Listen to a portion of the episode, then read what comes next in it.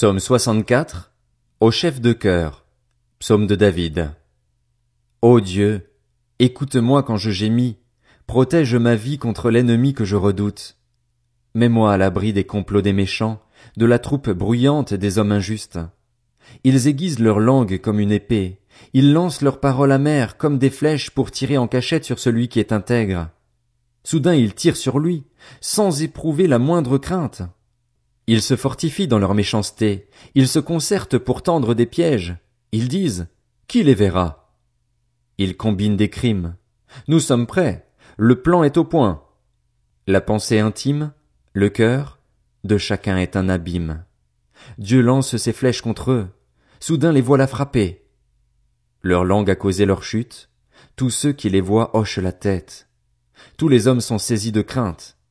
Ils proclament ce que Dieu fait, il prête attention à son œuvre. Le juste se réjouit en l'Éternel et se réfugie en lui. Tous ceux dont le cœur est droit s'en félicitent.